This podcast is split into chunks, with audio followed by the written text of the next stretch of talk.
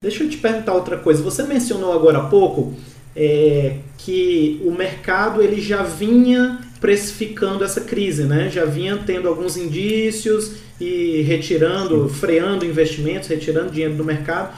E eu é, pude acompanhar um pouco antes da crise, desse, desse, do anúncio desse vírus, né? Dessa loucura toda, que o a Berkshire Hathaway do Warren Buffett eles vinham acumulando assim dinheiro em caixa, uma fortuna já há alguns meses, né? E aí as pessoas, os investidores, os especialistas vinham se questionando por que dessa, dessa ação dele de ficar acumulando hum. dinheiro em caixa, visto que é uma empresa de investimentos, né, que compra participação em outras empresas. E aí agora parece que as coisas se encaixam, né?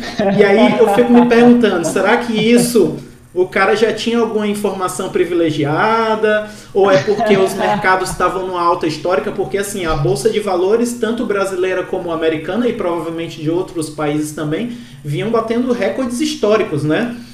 E aí, não sei, o cara deve ter pensado, ó, ele tem uma máxima, né, que ele fala que é para você ter medo enquanto os outros estiverem eufóricos, né, e para você ficar eufórico enquanto os outros estiverem com medo. Então, e aí eu, eu, não sei se ele se valeu dessa expertise dele e aí falou, olha, tá muito alto, eu vou economizar dinheiro porque tá próximo de uma crise. Ou se ele realmente tinha alguma informação, uma carta na manga ali para saber alguma coisa sobre isso. O fato olha, é Thiago, que ele... ex existe informação privilegiada. Para os grandes dúvida, né? investidores isso é fato, não tem como negar, existe.